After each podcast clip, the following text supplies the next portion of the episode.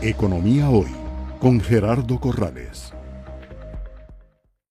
El aumento general de precios o la inflación a septiembre de este año en Costa Rica es de un 10.37%. Pero cuando vemos la inflación por categorías, los alimentos han subido un 20% y el transporte en general un 18%.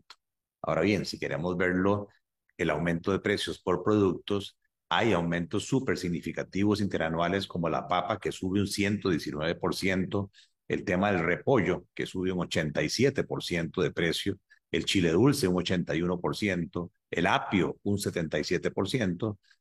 en el caso de los huevos un 33%, la gasolina un 29%, el diésel tiene un aumento del 49%, el café un 53%, la leche un 18%, el tomate un 17%. Pero al consumidor lo que le interesa no solamente son los aumentos individuales de los productos, sino cuánto pesan en su canasta de consumo periódica, es decir, las ponderaciones que tiene cada uno de estos artículos. Y es ahí, si tomamos el 10.37 de inflación interanual,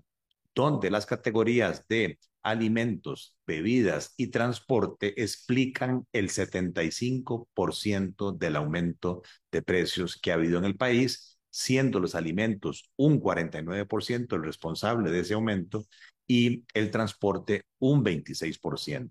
Y si vemos a nivel individual, son las carnes las que explican un 7% de la inflación interanual, el pan un 6%, la papa un 6%, la cebolla un 3,5%, el café un 3,5%, los huevos un 2%, y en el caso particular del tan mencionado arroz, apenas pondera o explica un punto ciento del aumento de precios. Si nos vamos a nivel del transporte, es la gasolina que explica un 10.2% del aumento de precios, el transporte aéreo un 3.4%, los buses, el transporte de buses un 3%, el taxi un 2.8%, el diésel 1.9%. Es ahí donde el Ministerio de Economía debería estar profundizando y determinando cuáles son los rubros de mayor aumento de precios y sus pesos para determinar aquellos elementos que están explicando en mayor medida la inflación para ver si es por un tema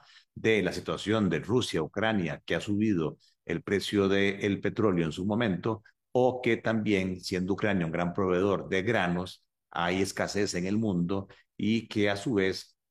esto ha generado por temas de transporte, aumento de fertilizantes, aumento de materias primas, insumos. Eso podría estar haciendo que la agricultura en general, los alimentos estén aumentando de precios, pero también habría que investigar si dependiendo de la estructura de mercado también hay abusos, hay especulación eh, de algunos productores aprovechándose de esta situación y subiendo los precios más que proporcionalmente. Economía hoy, democratizando la educación financiera.